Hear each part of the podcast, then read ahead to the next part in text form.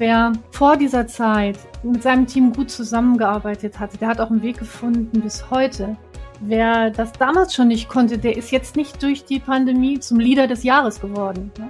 Das ist nur Utopie zu meinen, dass die Pandemie jetzt ein tolles Lernfeld war, um etwas komplett von vorne aufzubauen, was nicht vorher zumindest rudimentär schon vorhanden war. Herzlich willkommen zum Podcast Das kommt aus Bielefeld. Mein Name ist Michael Lorenz und auch in der heutigen Folge habe ich einen wunderbaren Gast. Das ist nämlich Marion Schopen. Schön, dass du da bist und dir die Zeit nimmst, Marion. Hallo Michael, sehr, sehr gern. Ich freue mich drauf.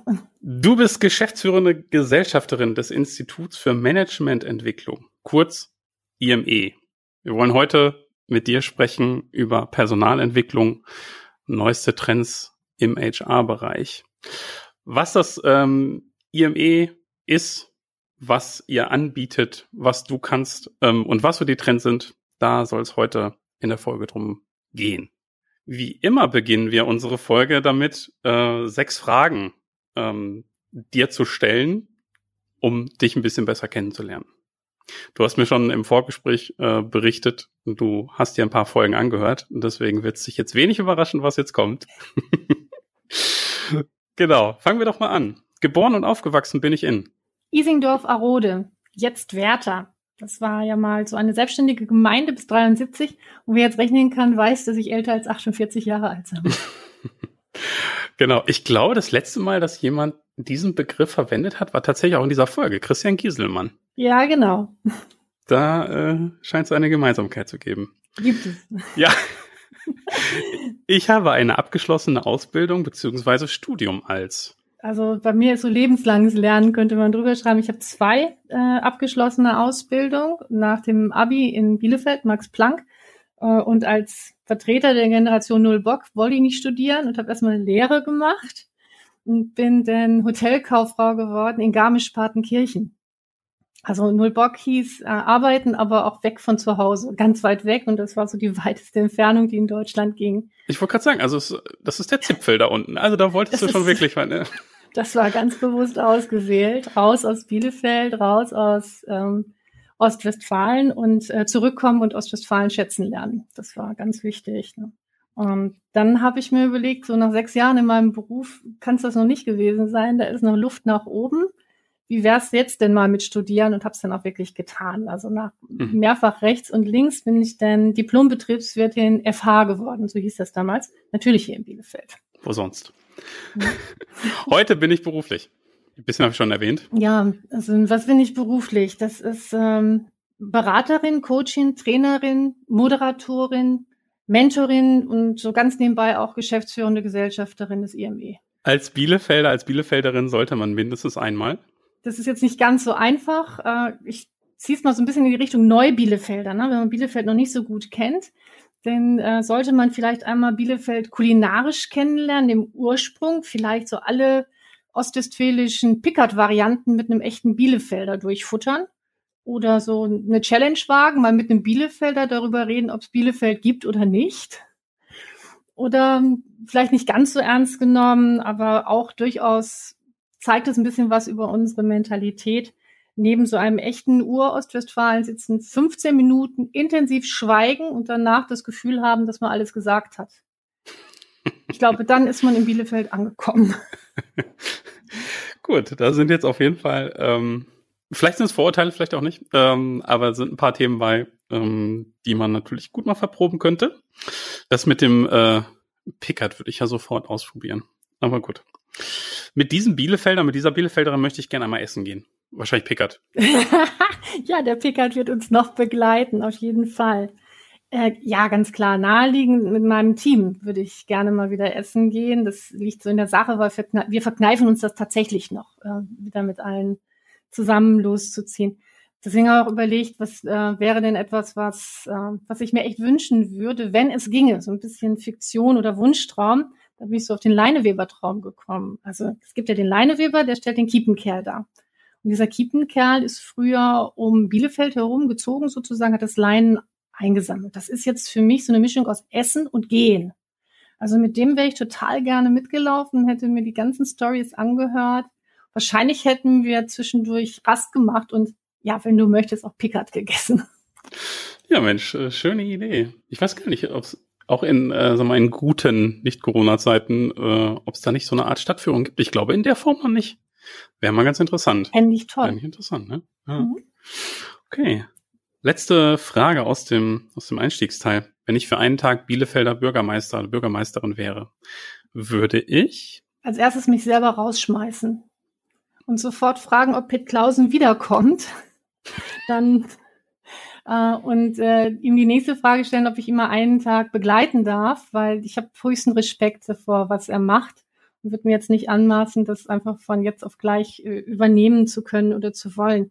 Vielleicht würde ich mit ihm Tauschgeschäft, einen Deal äh, einstehlen, so 25 Jahre Personalentwicklung ähm, in Betrieben, in, im betrieblichen Umfeld für so einen Einblick in Personalentwicklung im kommunalen Bereich, weil das wird mich halt wirklich mhm. super interessieren. Wenn er das nicht will, würde ich mich auch noch als Hundesitter anbieten. Ja, äh, wenn du vielleicht ja auch die Folge gehört hast, ähm, der ist auch äh, aufgetaucht und genau, ich glaube, damit wirst du ihm auch einen Gefallen tun, ja. Sehr schön. Gut, damit konnten wir dich, ähm, glaube ich, echt schon mal ganz gut kennenlernen für die Kürze der Zeit. Ähm, wir wollen, wie gesagt, natürlich darüber sprechen, äh, wie sieht's im Bereich Personalentwicklung, du hast es gerade erwähnt. Ähm, wie sieht's da aus? Was sind da gerade aktuelle Themen? Was tut sich? Vielleicht auch durch Corona, was tut sich? Ähm, genau, was sind allgemein Trends? Ich würde das Gespräch mal so eröffnen wollen. Was sind deiner Meinung nach gerade so die größten Schmerzen im Personalbereich? Was ist so dein Erleben? Das ist natürlich ein gigantisches Thema, ne? Der Personalbereich ist wirklich von Unternehmen zu Unternehmen anders, ne? Und äh, Vielleicht, wenn ich das so ein bisschen eingrenze, schaue ich mal so auf die Unternehmen, mit denen ich zusammenarbeite, teilweise schon sehr, sehr lange oder auch ganz neu. Und äh, was sagen mir Personalleiter heute? Wo sind die größten Schmerzen? Ne? So, so ganz pragmatisch. Ich kann mich daran erinnern, ich habe vor kurzem mit einem dieser Personalleiter gesprochen und habe ihm eine ähnliche Frage gestellt. Da sagte er, es ganz einfach zu beantworten, 25 Stellenausschreibungen, keine einzige Bewerbung. Oder das, äh, die andere Herausforderung ist natürlich, die Personalstärke zu sichern. Ne? Wie bekomme ich Mitarbeiter? Wie halte ich sie? Das ist ein Schmerzfeld im Moment ganz kräftig. Und wenn man es so ganz tagaktuell nimmt, dann ist es natürlich die betrieblichen Betre äh, Prozesse aufrecht zu erhalten, weil das ist im Moment eine absolute Herausforderung. Damit bin ich jetzt so bei einem, bei dem wahren Leben angekommen. Ne? Wenn du mich jetzt so fragst, was sind die Schmerzfelder etwas verallgemeinert, dann gibt's da auch einige. So vier, fünf würden mir einfallen. Vielleicht so das Wichtigste, ähm, loslassen tut weh. Das ist so mein Schlagwort dazu.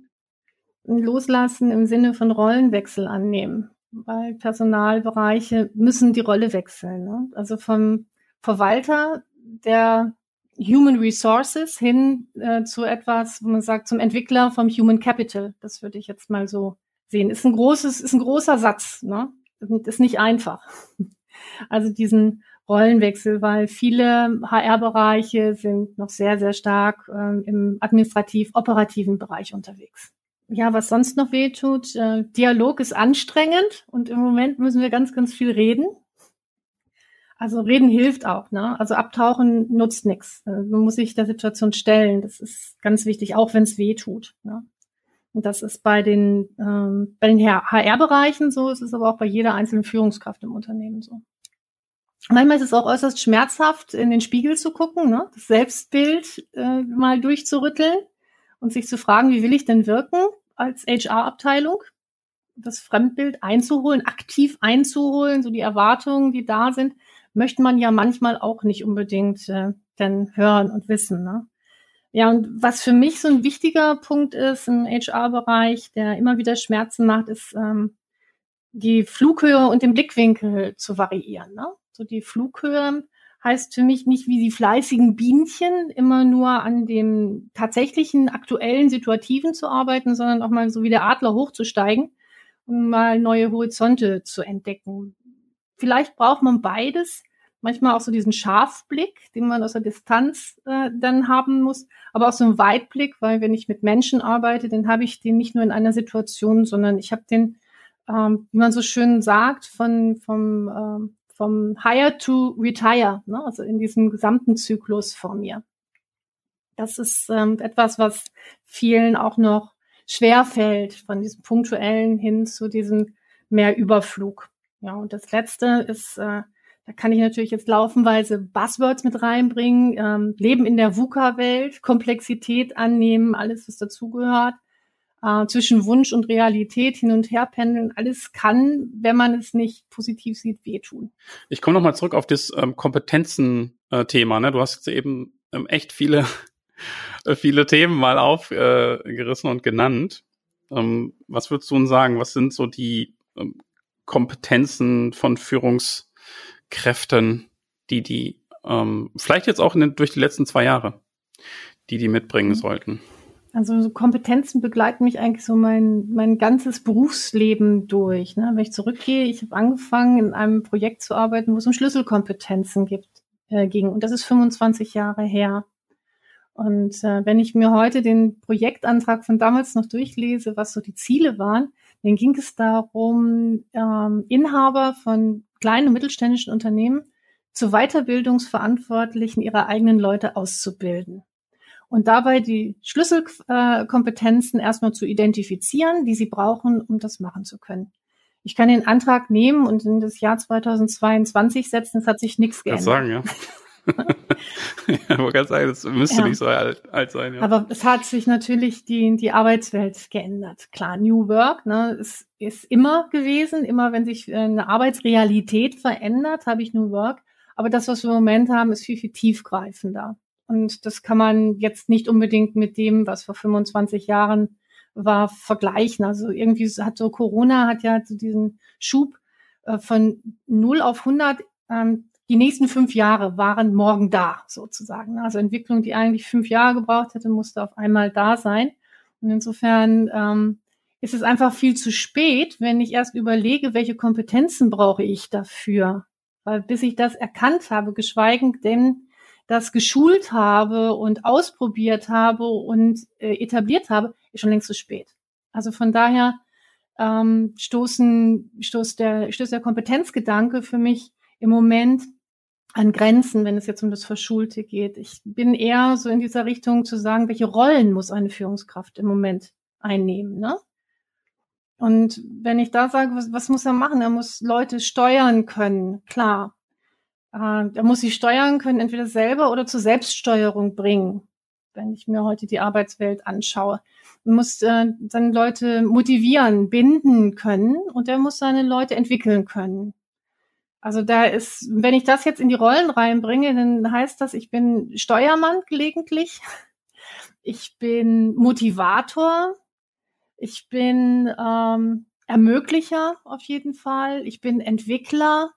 Und ich kann die nicht voneinander trennen, sondern es ist alles eins. Und wenn ich mir darüber im Klaren bin, welche Rolle ich habe, welche ich jetzt auch gerade brauche, welche auch notwendig ist, dann ergeben sich daraus auch Kompetenzen. Die kann ich dann ableiten.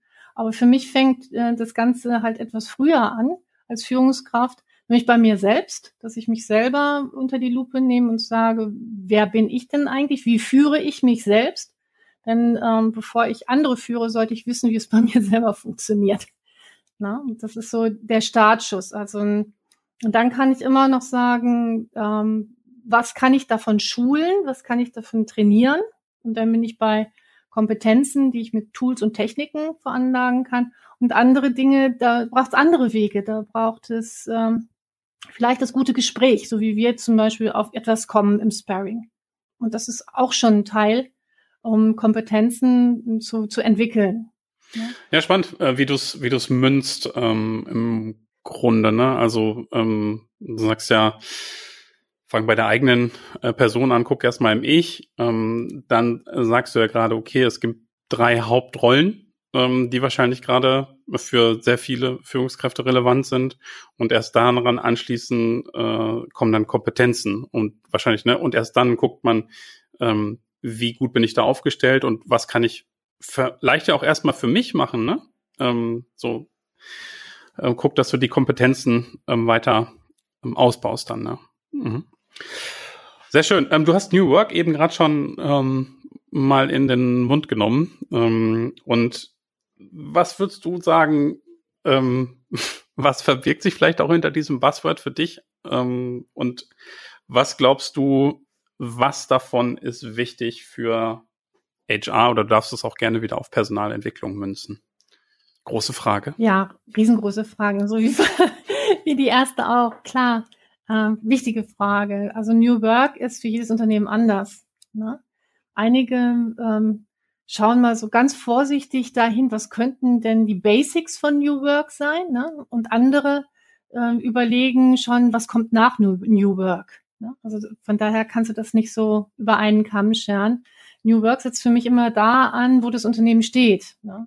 Wo es, äh, auf welchem Level, auf welcher Flughöhe, wie ist die Organisation, wie hat sie sich entwickelt. Also ich schaue mal erst rein.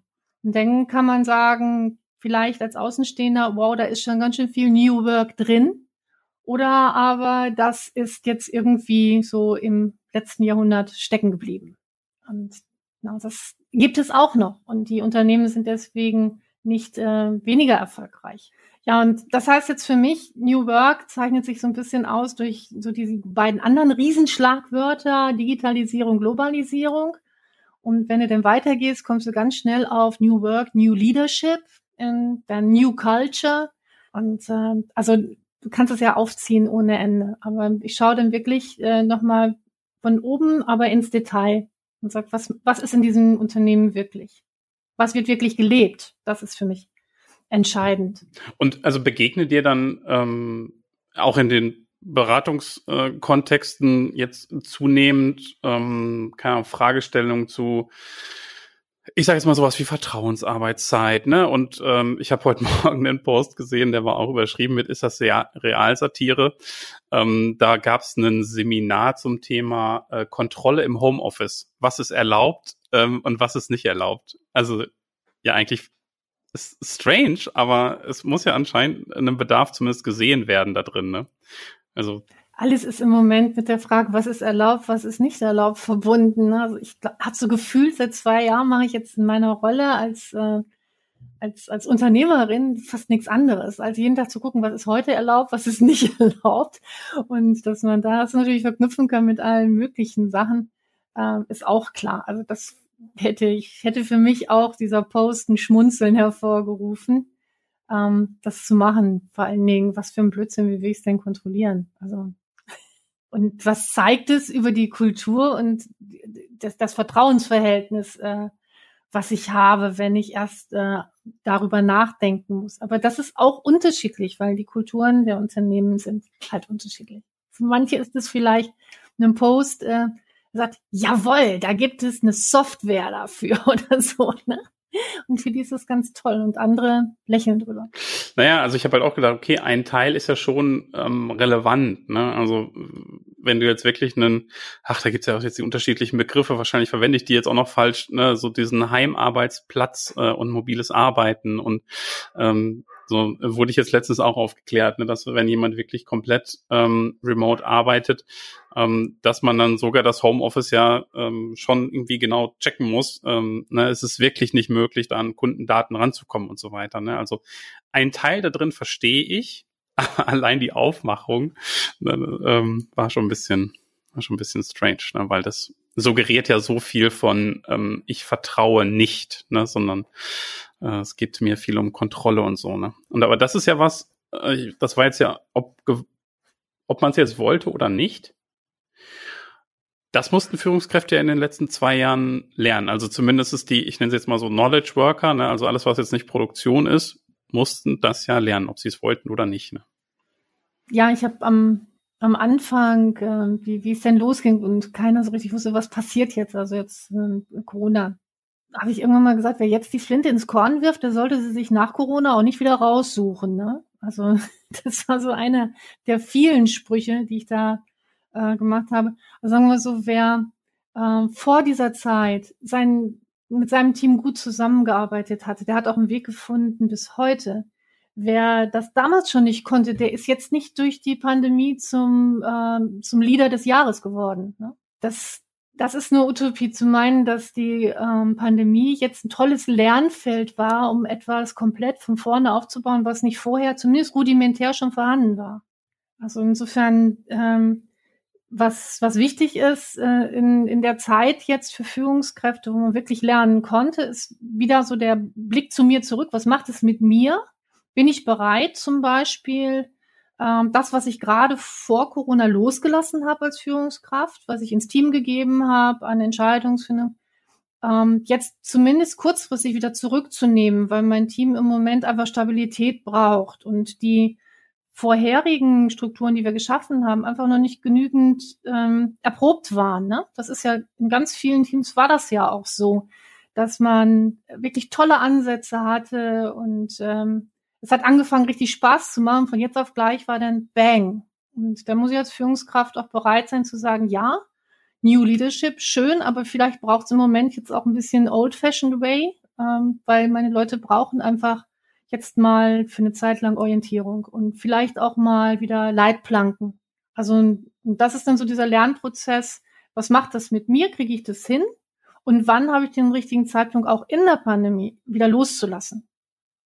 Das ist, glaube ich, für mich so ein Lernprozess für Führungskräfte, der wichtig ist. Und da sind wir auch wieder bei so, wer bin ich selbst, wie führe ich äh, selbst, ne? Und ähm, klar, was braucht sozusagen auch das, was braucht das Team?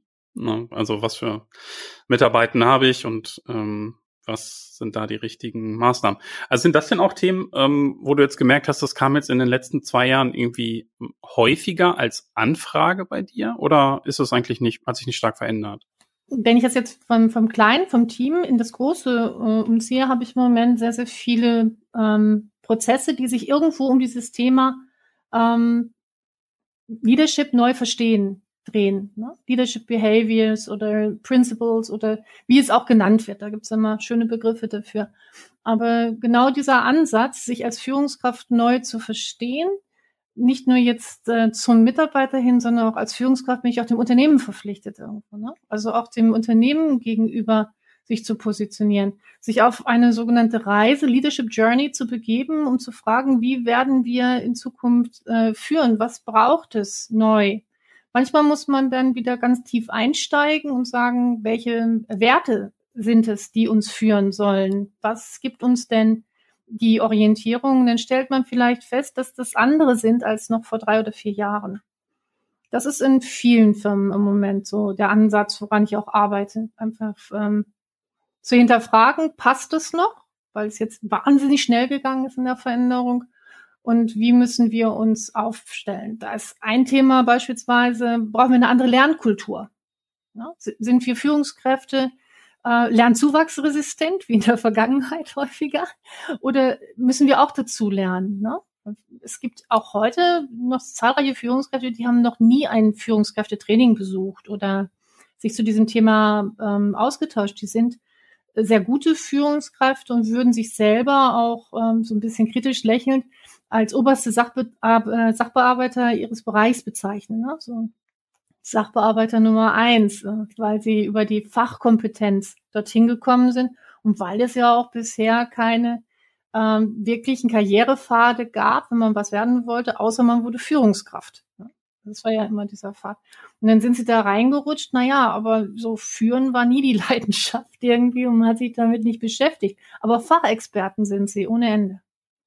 Ne? Also dann, da, da, da verändert sich gerade ganz viel und viele fangen jetzt an, ähm, auch äh, Führung, also Mitarbeiterführung wirklich als Job zu verstehen und es neu zu lernen. Und das ist gut. Gut, Marion. Ähm, wie sieht es aus? Kennst du Angebote? Kennst du Möglichkeiten, ähm, wenn ich als Personalentwickler jetzt diese Folge gehört habe, ähm, um sich weiter mit dir oder mit anderen ähm, auszutauschen? Sind dir da irgendwie, hast du da Formate, hast du noch Tipps? Ja, habe ich auf jeden Fall. Äh, wir haben schon vor Corona angefangen zu überlegen, wie bringen wir diese vielen One-Man, One-Woman-Shows zusammen, die die Personalentwickler häufig sind, und haben die PE Community OWL ins Leben gerufen. Und Idee war es wirklich, sich, ähm, sich auszutauschen, weil die sind wirklich ähm, zum größten Teil ganz, ganz toll ausgebildet, haben erste Berufserfahrung stehen in ihren Unternehmen, in denen sie jetzt sind, aber häufig allein auf weiter Flur und haben mit den, mit den fast den gleichen Problemen zu kämpfen. Also das ist eine schöne Austauschplattform, ich empfehle, einfach dabei zu sein. Im Moment leider nur digital, aber soweit es geht, soll das auch wieder live gehen. Super. Packen wir in die Show Notes. Also wer da Interesse hat, ähm, findest du in den ähm, in den Show Notes zur Folge. Wunderbar. Du, ich habe es ja eben schon gesagt, ähm, das Thema ist so groß, äh, wir haben ja so viele ähm, Themen, Unterthemen gestreift, wir könnten sicherlich noch ewig sprechen. Ähm, so, wir lassen das mal als ähm, äh, Impulse so stehen. Ähm, wer darüber mehr erfahren möchte, ähm, auch da sei nochmal der Hinweis auf IME ähm, genannt. Auch das findest du in den Show Notes. Und ich denke, du bist nicht abgeneigt, auch Gespräche zu vertiefen. Wunderbar. Marian, ähm, ich kann dich nicht gehen lassen, das hast du vielleicht auch schon in anderen Folgen gehört, ohne noch drei Abschlussfragen zu stellen. Dein Lieblingsrestaurant oder Café in Bielefeld? Hat sich im Laufe der Jahre immer wieder geändert. Im Moment aktuell finde ich es sehr schön im La Bodega. Das macht Spaß, weil ich mag gern Tapas und mit, mit den Freunden ist das einfach auch tolle Atmosphäre, das zu machen. Ähm, so in Verbindung mit meinem Job finde ich es sehr schön, mal, gerade wenn man so in diesem high sophisticated äh, Umfeld ist, mal zum Hotel Lindenhof zu gehen auf Bethel. Wirklich eine tolle Location und man kriegt vielleicht auch nochmal so eine andere Erdung für die Gespräche, die dann laufen. Ja, und so spontane kleine Fahrradtour, weil ich kann dich jetzt ohne Pickard auch nicht rauslassen. Wie schön, dass du die Klammer nochmal machst, ja. ja. Also das Café Hexenbrink in der Pathos ist äh, ganz schön. Für, für eine kleine kurze Fahrradtour, so spontan da draußen zu sitzen im Biergarten. Da gibt's, glaube ich, auch Pickard. Sehr schön. Alles Tipps, die wir noch nicht hatten. Dein Lieblingsort in Bielefeld? Ist im Moment natürlich so, so mein Office auch ganz stark, weil ich mein Team natürlich auch vermisse. Ich sitze heute im Homeoffice, klar. Aber das ist ja jetzt da nicht so gefragt. Ist mein, meine kleine Flucht in Bielefeld ist das, bitte nicht falsch stehen, ist der Sennefriedhof. Den finde ich, finde ich total schön zum Runterkommen, ähm, Erdung haben. Abgesehen davon stecken da ganz viele spannende äh, Geschichten drin. Letzte Frage. Dein liebstes Ausflugsziel in der Region oder auch in Bielefeld, wie du magst? Also mein allerliebstes verrate ich nicht, sonst ist das da demnächst genauso voll wie oben auf dem Hermannsweg. Das, das tue ich nicht. Also mein, Strategie. Ja, mein, mein Liebstes ist klar. Ich bin am Teuto groß geworden, irgendwo entlang der Hermannshöhen zwischen Bielefeld und Bockelshausen. Kann man wohl sagen. Aber was ich auch ganz schön finde, ist auf der anderen Seite, sich mal einen Tag Zeit zu nehmen und zu Fuß so rund um Oerlinghausen, archäologisches Freilichtmuseum und dann mal einen Abstecher in die Senne zu machen. Das äh, ist eine ganz tolle, ganz tolle Gegend und macht viel, viel Spaß da, vieles zu entdecken. Super. Danke für deine Tipps. Danke fürs tolle Gespräch. Gerne. Marion Schuppen vom IME. Schön, dass wir gesprochen haben, Marion. Danke, Michael.